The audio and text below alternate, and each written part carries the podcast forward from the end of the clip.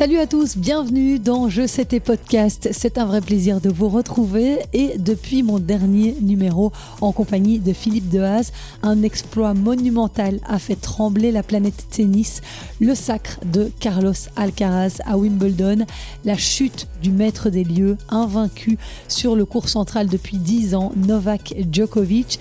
Le titre de Vondrouzova chez les femmes était tout aussi inattendu.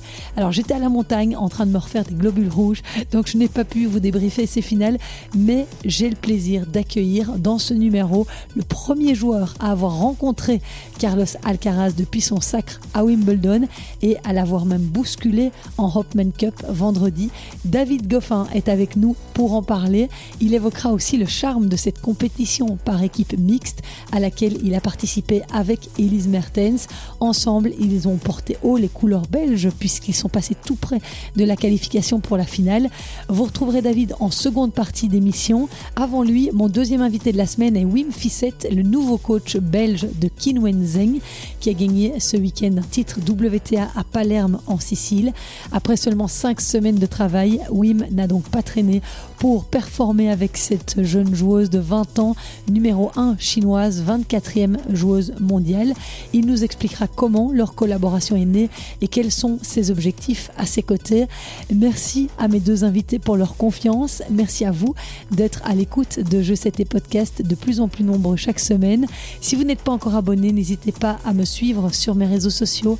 Si vous appréciez mon travail, vous pouvez également me mettre quelques petites étoiles sur Spotify ou Apple Podcast. C'est un chouette coup de pouce que vous pouvez m'offrir. Merci d'avance et bonne écoute à tous.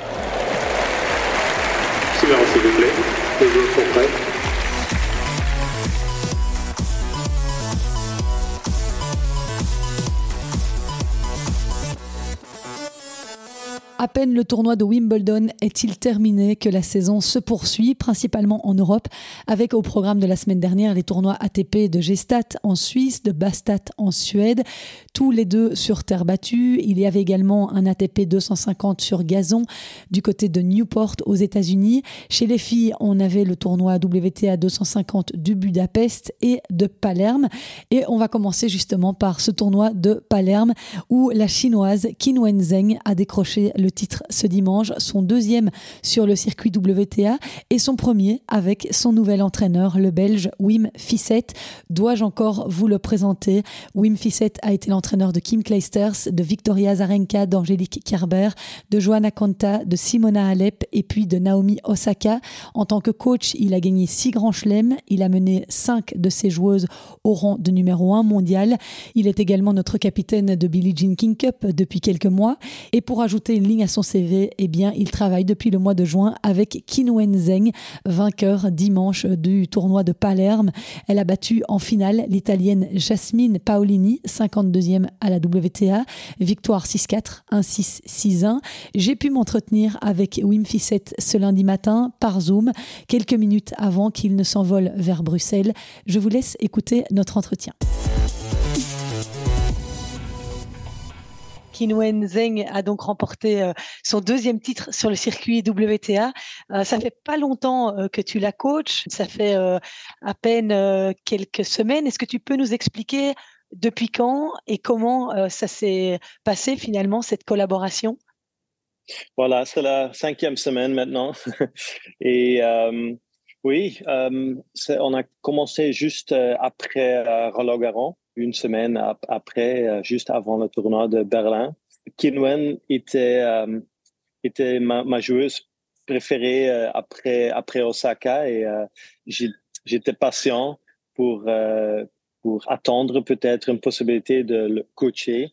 Et voilà, juste après Roland, on a commencé. Et voilà, c'était c'était pas facile au début parce que bah, juste commencé d'entraîner une, une, joueuse euh, quelques jours euh, avant le tournoi sur une surface euh, difficile pour elle. Le gazon. C'est encore une, une, surface qu'elle qu'elle elle se sent pas super. et oui, voilà. Alors trois semaines sur gazon, trois tournois et trois fois aussi perdu premier tour. C'était pas une. bah, on, on, espère de, de gagner des matchs qu'on a commence à entraîner un, une nouvelle joueuse. Hein. C'est vrai que le gazon n'est peut-être pas sa surface préférée. Par contre, la terre battue, euh, ça c'est vraiment une surface qu'elle aime beaucoup. On l'a découverte l'année passée, euh, Kino Enzeng à Roland Garros. Elle avait fait vraiment un superbe parcours. Elle avait euh, gagné le premier tour contre Marina Zanevska et ensuite elle avait battu Simona Alep au deuxième tour à Roland Garros en 3-7. C'est là où elle a été révélée hein, au, au, public. Elle a d'ailleurs été s'entraîner en Espagne pendant tout un temps pour apprivoiser cette surface. Est-ce qu'elle y est toujours aujourd'hui? Oui, encore. Oui. Alors, euh, Terre battue est vraiment sa, surface euh, préférée et elle, elle est déjà quatre ou cinq ans déjà en Espagne. Elle vit là, on est en Barcelone. Et euh, oui, pour l'instant, elle a eu le meilleur résultat sur, sur terre battue. C'est aussi en Roland que j'ai vu jouer la première fois et j'étais euh, j'étais impressionné. Est-ce que ça veut dire que tu vas aller en Espagne travailler avec elle ou est-ce que tu vas la faire venir en Belgique? Comment tu as l'intention de travailler? Euh, Oui, je crois les deux. Euh, d'abord Espagne. On a commencé quelques jours à Barcelone, juste au début. Après Wimbledon, on était à, l'académie de Rafa Nadal. Ah C'était aussi intéressant. on n'est pas encore sûr où va être la, base pour entraîner. Euh, ça va être, je crois que ça va être Espagne, mais euh, ouais, on, on a un peu, on, on cherche un peu un, lieu où elle se sent bien et où euh, on a, on a tout pour pour entraîner dans les meilleures situations. Et en Espagne, à Barcelone, c'est déjà dans une académie qu'elle travaille? Non, euh, avant, elle a entraîné dans un, dans un petit club, mais c'était aussi loin. De Barcelone, c'était 30, 40 minutes en voiture.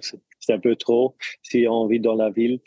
Et euh, oui, euh, on a fait quelques jours chez Sanchez Casal, c'était bien aussi, mais parfois, par exemple, en juillet, ils n'avaient pas de terrain parce qu'ils ils ont eu des camps d'été. Et euh, voilà, on, on cherche. Euh, aussi, Belgique, quelques semaines, ce sera possible aussi. Tu nous appelles alors hein, pour que je vienne un petit peu filmer son entraînement. Avec plaisir, oui, bien sûr. Euh, elle est aussi une excellente joueuse chez les juniors. Elle a fait partie des meilleurs juniors. Elle était finaliste de l'Orange Bowl en 2018 face à Coco Gauff et elle a atteint en 2019 les demi-finales dans deux grands chelems à Roland Garros et à l'US Open. Est-ce que tu la connaissais, tu la suivais déjà à ce moment-là? Non, pas encore.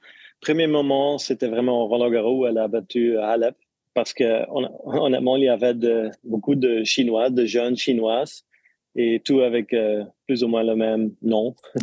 et c'était c'était pas très clair c'était qui, euh, parce qu'il y avait quelques joueuses euh, très intéressantes, mais voilà, c'est elle qui était pour moi la meilleure joueuse. Tu disais tout à l'heure que tu étais c'était l'une de tes joueuses préférées avec Naomi. Euh, qu'est-ce que tu aimais tellement dans son jeu? Euh, bah, Techniquement, elle, est très forte. Elle, frappe très forte. Elle est, jeune, très jeune encore. Elle a 20 ans maintenant. Je savais parce que je connais bien le, manager que je, savais qu'elle aime bien travailler très, très dur. Alors, 6-7 heures par jour, euh, c'est normal pour elle. Ah Alors, c'était un projet euh, super, super intéressant pour moi, pour commencer. Tu l'avais déjà rencontré sur le circuit avant cette collaboration? Jamais parlé, juste euh, j'ai vu euh, quelques matchs, j'ai aussi vu, regarder des entraînements. Et le potentiel pour moi était est encore très clair. Alors, elle a, des, comme tu disais, des frappes très fortes. Elle a aussi un service très puissant. Elle a l'un des services les plus puissants du circuit féminin. L'année passée, elle avait servi, elle a servi à Charleston en avril 2022, 19 aces face à Ekaterina Alessandrova. Et elle a battu au passage le record de Naomi qui en avait 18 au Masters 1000 de Miami. Mm-hmm. C'est une arme qui est vraiment euh, redoutable. C'est un des aspects que tu veux travailler dans son jeu? Oui, Claire, euh, la service, oui, elle, frappe très forte, euh, la service très forte, mais la pourcentage n'est pas encore là tout le temps. Par exemple, hier, elle avait 40, euh, je pense 40 ou 45% euh, premier service. Ça suffit pas si on veut euh, battre les plus euh, les plus grandes joueuses du monde pour l'instant. Et non, mais ce service, doit encore améliorer. la vitesse est là, mais juste, juste la pourcentage.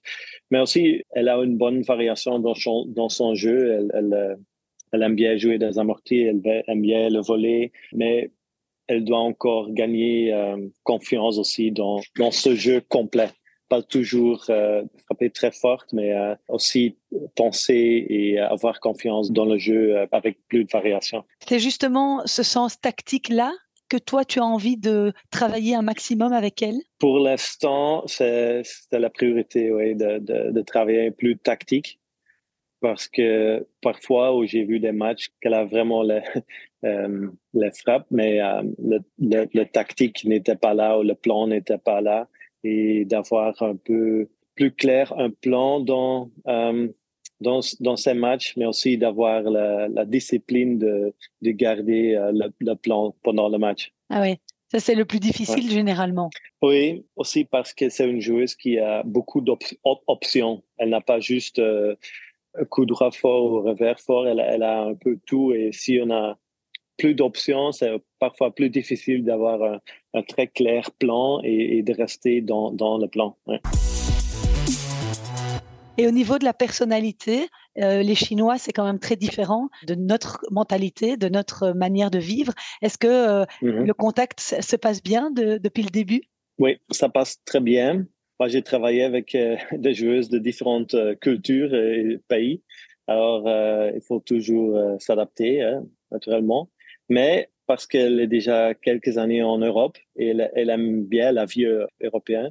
Alors, elle n'est pas vraiment une, chinoise vraiment authentique ou, euh, elle, est, plus, elle est vraiment ouverte. Euh, c'est une fille qui, oui, qui trouve bien la, balance entre travailler vraiment dur et, avec la bonne concentration, mais elle aime avoir plaisir dans la vie. Elle est 24e euh, joueuse mondiale aujourd'hui, première joueuse chinoise. Elle a encore une grosse marge d'évolution puisque tu le disais, elle est toute toute jeune, 20 ans. Où as-tu envie de l'amener? Bah pour moi, le potentiel est top 10. Euh, c'est clair, c'est le but, c'est pour ça qu'on a qu'on a commencé ce projet. Et mais ouais, la ranking c'est pas le plus important, c'est d'avoir la, chance de de gagner un grand chelem ou euh, peut-être quelques grands chelems avec elle. Je crois qu'elle a vraiment le potentiel et euh, elle veut ou elle va vraiment euh, faire tout pour réaliser de gagner un grand chelem. Et là, le programme, c'est de partir aux États-Unis. C'est une surface qu'elle adore, en plus, la surface dure. L'US Open, elle l'a dit dans une interview que c'était sa surface préférée. Vous allez vous préparer comment? Non, c'est pas vrai, c'est pas sa surface préférée? bon, peut-être elle a dit ça, mais pour moi, euh, c'est encore terre battue, c'est la meilleure surface pour elle pour l'instant. Mais je suis sûr qu'elle qu'elle euh, qu'elle va bien jouer sur le dur aussi.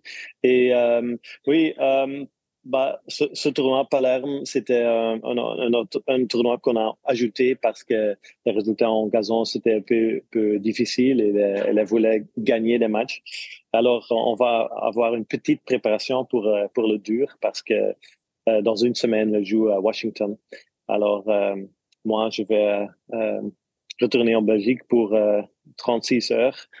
Et euh, un mercredi, euh, on part vers euh, Washington et elle va jouer Washington, Montréal, Cincinnati et US Open. Ah oui, donc un gros programme sur dur. Donc toi, tu vas être parti pour six semaines, plus ou moins? Oui, oui. et si, si la première tournoi ne vont pas bien, on va en jeter encore une semaine, une tournoi avant le US Open, mais OK. Aussi, la fin de l'année, je ne sais pas exactement quand, mais là aussi les, les euh, jeux, jeux asia, comment tu dis? asiatiques. Oui. Alors pour ça, elle va, elle peut pas jouer deux ou trois tournois WTA. Alors euh, peut-être euh, après US Open, on va continuer encore euh, quelques tournois pour ça. Et puis après, toi, tu seras occupé avec la Billie Jean King Cup. Oui, en novembre, ça va être très important de gagner cette rencontre, hein, dans le, de rester dans le The World Group. Ça va être très, très amusant. En tout cas, c'est chouette pour toi que tu aies un, très chouette projet comme celui-là parce que c'est vrai qu'elle a un gros potentiel. Tu es à peine avec elle depuis 5-6 semaines et puis hop, un tournoi gagné déjà. Franchement, bravo, euh, le magicien. Merci. le magicien. Merci beaucoup.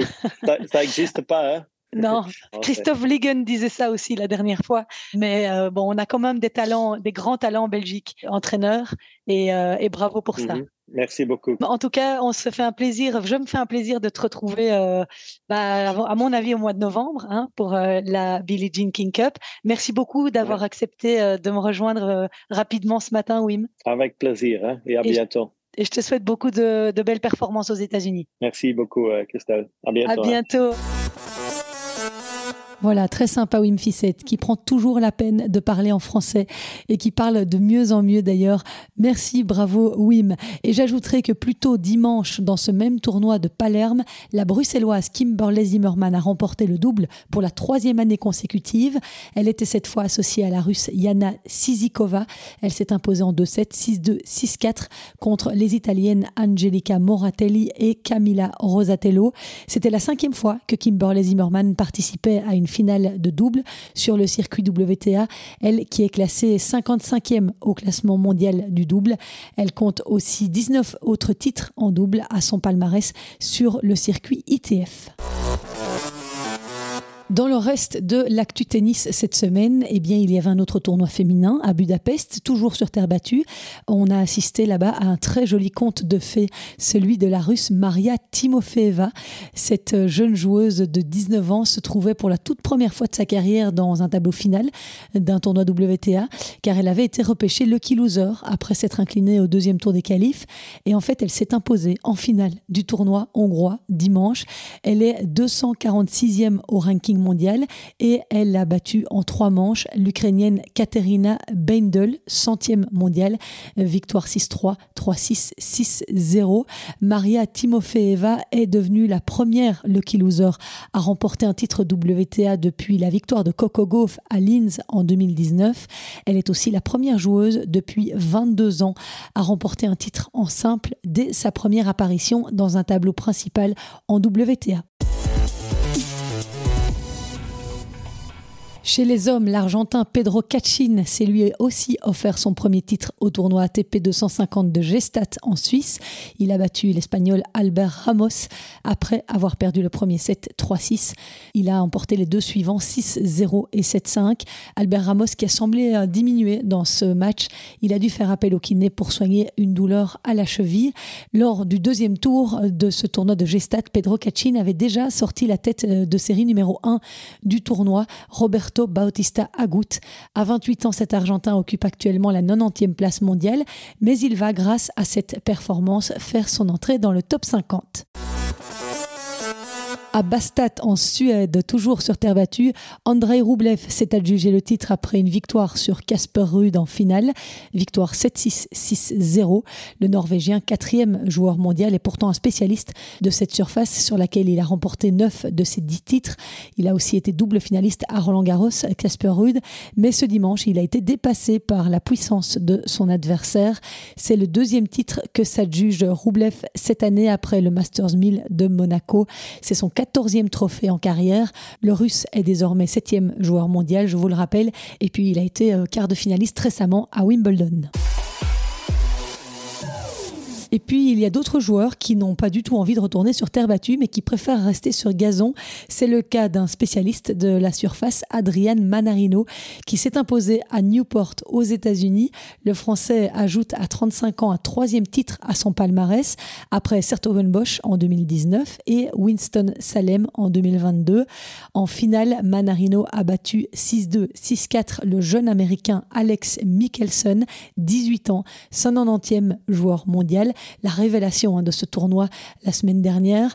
Le jeune homme a notamment écarté Maxime Cressy au premier tour, Mackenzie McDonald, 59e à l'ATP en quart de finale, et puis John Isner en demi. Adrian Manarino, lui, a sorti en demi-finale son compatriote Hugo Humbert, et cette victoire lui permet de grimper au 27e rang mondial ce lundi, un mois après avoir joué une finale toujours sur gazon à Majorque. Il avait perdu face à Christopher Eubanks. Adrian Manarino se se rapproche du meilleur classement de sa carrière. C'était 22e euh, en mars 2019. Et à noter que dans ce tournoi de Newport, on a revu Kevin Anderson, le joueur sud-africain de 37 ans, avait annoncé sa retraite du circuit au mois de mai dernier, mais il a décidé de reprendre la raquette là où il avait remporté son dernier titre en 2021, à Newport donc. Kevin Anderson avait été top 5 en 2018 et dans sa carrière, il a déjà atteint deux finales de Grand Chelem. Une autre compétition par équipe cette fois se jouait également la semaine dernière du côté de Nice en France, la Hopman Cup. Vous avez certainement entendu parler de cette compétition qui a cette particularité de proposer un format mixte. Donc il y a un simple masculin, un simple féminin et un double mixte pour départager les deux équipes. Alors évidemment, c'est plus de l'ordre d'une exhibition parce que les points ATP WTA ne sont pas attribués, mais c'est une compétition qui est appréciée des joueurs. La Hopman Cup s'est jouée pendant 30 ans du côté de Perth, en Australie, juste avant l'Open d'Australie. C'était un peu un tour de chauffe pour les joueurs. Depuis 2019, il n'avait plus figuré au calendrier. Et là, le tournoi a fait son retour. Six pays s'affrontaient donc à Nice sur terre battue du 19 au 23 juillet. La Belgique avec Elise Mertens et David Goffin. La France avec Richard Gasquet et Alizé Cornet. L'Espagne avec Carlos Alcaraz et Rebecca Massarova qui a remplacé Paola Badoza.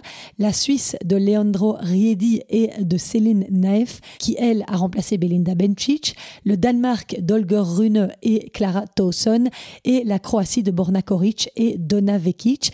Ils étaient répartis en deux groupes et les vainqueurs de chaque groupe s'affrontaient en finale. Cette année, la finale a opposé la Suisse à la Croatie et c'est la Croatie qui s'est facilement imposée. Il n'y a même pas eu besoin du double mixte pour départager les deux pays. La Belgique aurait donc très bien pu remporter le titre puisqu'elle se trouvait dans le groupe de la mort avec la Croatie et l'Espagne. Et il s'en est fallu de peu pour euh, que David Goffin et Elise Mertens se qualifient pour la finale. Mais on retiendra surtout la belle performance de David Goffin qui a poussé Carlos Alcaraz au super tie-break. Les matchs en Hopman Cup ne se jouent pas en 3-7, mais au super tie-break que David a perdu par le plus petit écart, 18. Je me suis entretenue avec lui par Zoom. Alors le son n'est malheureusement pas de super qualité, mais voilà, mes invités ne sont pas censés être équipés de micros quand ils vont jouer au tennis euh, un peu partout dans le monde. Je vais peut-être penser à les équiper pour euh, les prochaines fois. Je vous laisse en sa compagnie. Merci beaucoup, David, de me rejoindre depuis euh, l'Italie, je pense, où tu participes au tournoi Challenger de Vérone.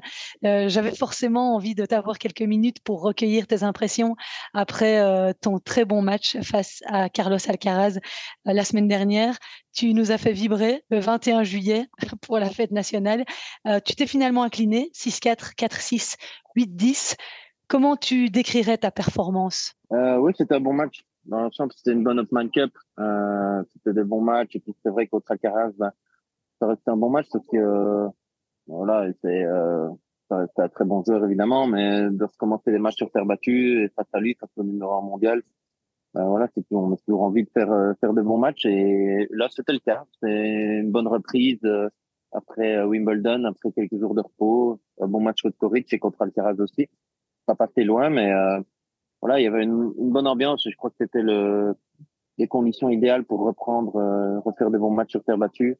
Et le niveau était là, donc c'était chouette. C'était, il y avait une bonne ambiance. Ouais, le niveau était là. Tu as senti vraiment que tu, tu, tu faisais un gros match? Tu as senti, tu as eu des bonnes sensations dès le départ? Euh, oui, je sentais que le niveau était là, mais après, ça restait une ambiance un peu plus euh, détendue qu'un vrai match, on va dire. Même si on, on a tout fait pour gagner, évidemment, avec avec Elise et tout le monde joue à fond. Mais euh, mais ça reste un peu plus détente parce que voilà, comme j'ai dit, c'est un tournoi de reprise et puis c'est entre guillemets une exhibition. Il n'y a pas de point à têter, à mais euh, moi je voulais bien bien reprendre, retrouver mes marques et des bonnes sensations sur terre battue et c'était le cas. Le niveau y était, donc euh, c'est très positif pour la reprise. Est-ce que c'est pas difficile de passer comme ça du gazon sur terre battue et avant de retourner sur dur? C'est une transition qui est quand même spéciale. Ouais, c'est jamais facile parce que c'est des conditions complètement différentes et la terre battue l'été, euh, bah, là à Nice par exemple, il faisait 35, 35 et 40 degrés et une humidité le soir euh, qui était vraiment dure. Quand on vient de Wimbledon, changer de surface de conditions, c'est euh, assez dur.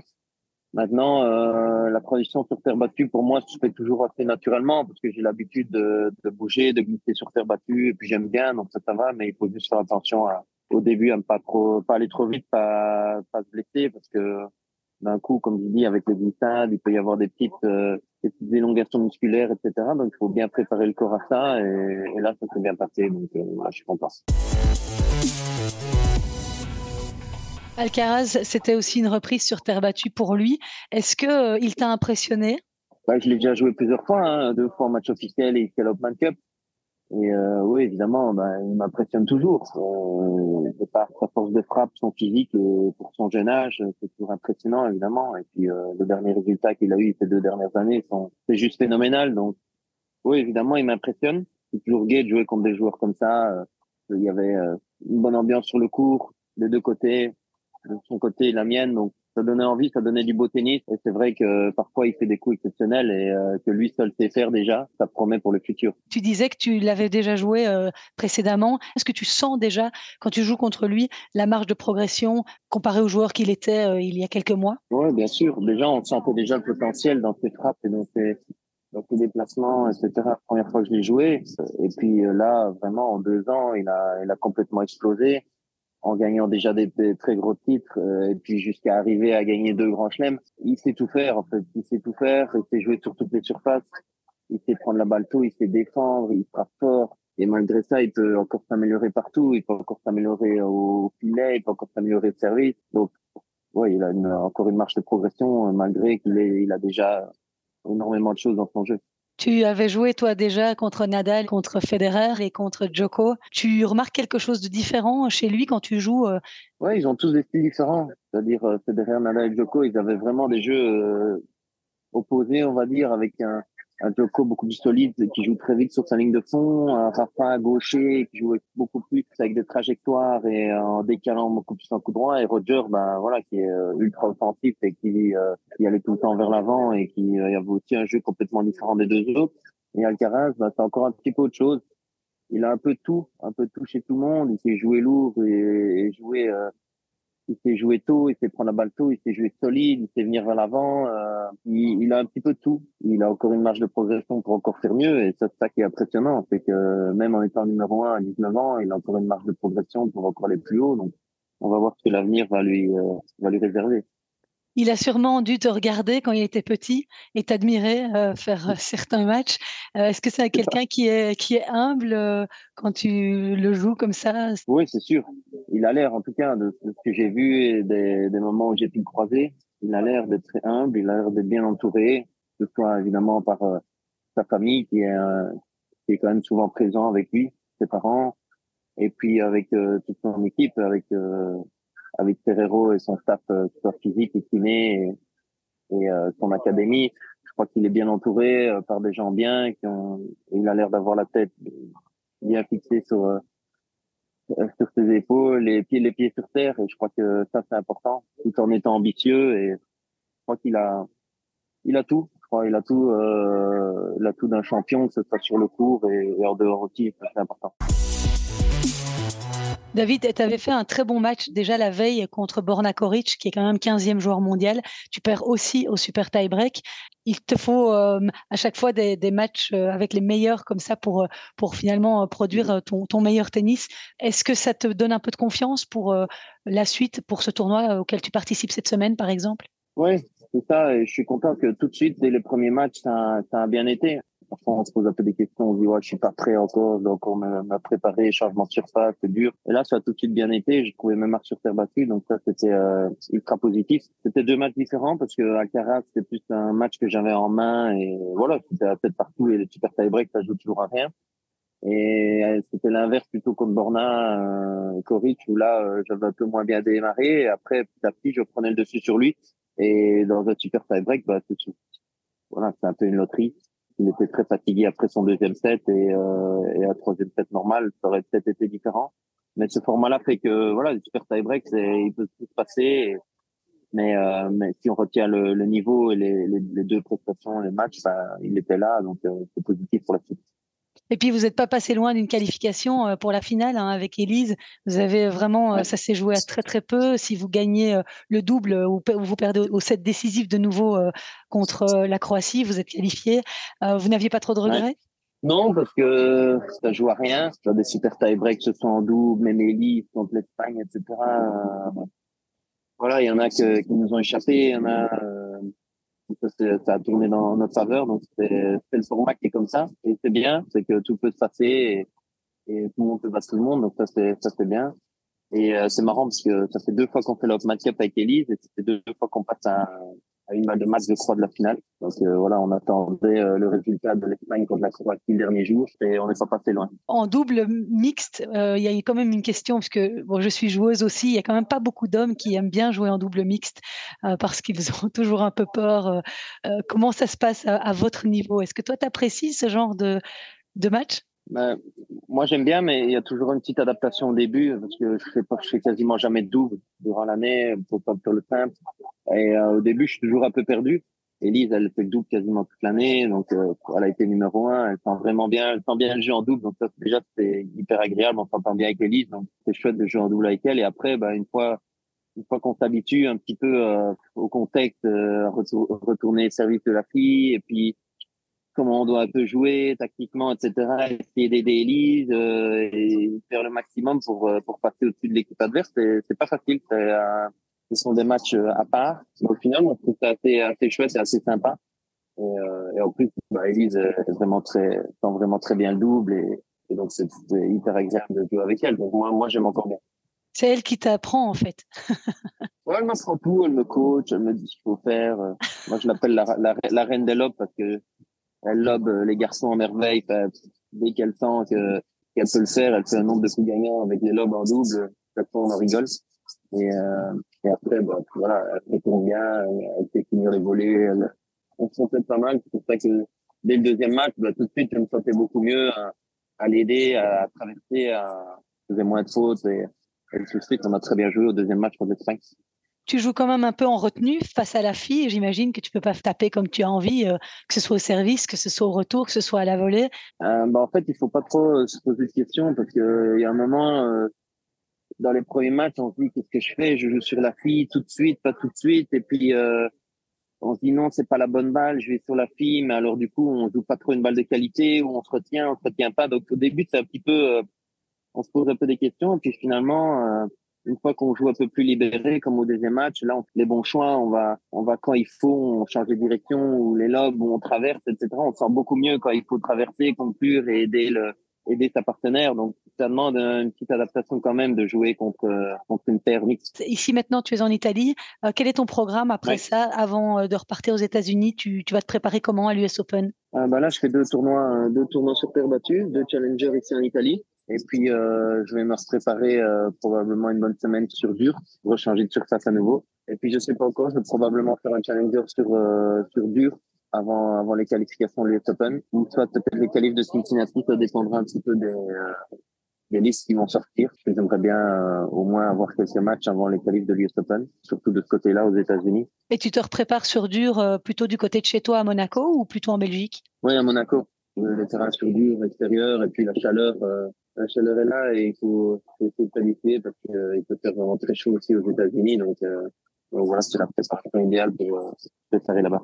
J'imagine que les challengers euh, doivent t'accueillir euh, avec un tapis rouge quand tu débarques comme ça. Euh. Bah oui, et puis en étant 110, le programme est pas facile. Il y a beaucoup de challengers, beaucoup de surfaces différentes. mais bon, oui, c'est vrai qu'ils sont contents de que je sois là. Mais moi aussi, je suis content d'être là. J'ai toujours bien aimé jouer en Italie. Ici à Vérone, c'est encore un magnifique club. les terres battues sont bonnes. Et puis, il y a toujours un peu des, des night sessions avec du monde et c'est des bonnes conditions pour faire des tournois. donc oui, ça se passe bien. Et je suis content d'avoir des, des bons matchs qui, j'espère, me me remettront dans le top 100 euh, dès que possible. Oui, et vous pouvez suivre euh, David hein, qui euh, jouera demain mardi contre euh, Nerman Fatic. Challenger TV offre généralement tous les matchs sur YouTube ou ailleurs, vous trouverez facilement. Merci beaucoup David d'avoir pris le temps de me parler. Et puis, bah, bonne merde vraiment pour pour tes, tes, quelques tournois ici et, et, et puis ton départ aux États-Unis. Merci beaucoup. Salut. Et avant de vous quitter, encore juste cette nouvelle qui est tombée dimanche soir. Novak Djokovic ne participera pas au Masters 1000 de Toronto au Canada du 7 au 13 août. Le Serbe a évoqué la fatigue pour justifier son absence une semaine après sa finale perdue en 5-7 face à Carlos Alcaraz à Wimbledon. Et si ce retrait fait le malheur des organisateurs, eh bien, il fait le bonheur de l'Américain Christopher Eubanks puisqu'il sera automatiquement admis dans le tableau principal. Et c'est ici que je vais doucement refermer ce podcast. Il y a encore pas mal de tournois au programme cette semaine, dont l'ATP et le WTA de Hambourg. Il y a aussi un WTA 250 à Varsovie en Pologne et à Lausanne en Suisse. Chez les hommes, ça se déroule sur dur à Atlanta et sur terre battue à Umag en Croatie. Je vous parle de tout ça la semaine prochaine avec peut-être le retour de Philippe Dehaze. Je ne sais pas, il est en vacances. Donc je prendrai les nouvelles cette semaine, je vous en informe sur les réseaux sociaux. Je vous remercie chaleureusement d'avoir été à l'écoute. Passez une très agréable semaine. Portez-vous bien. Ciao.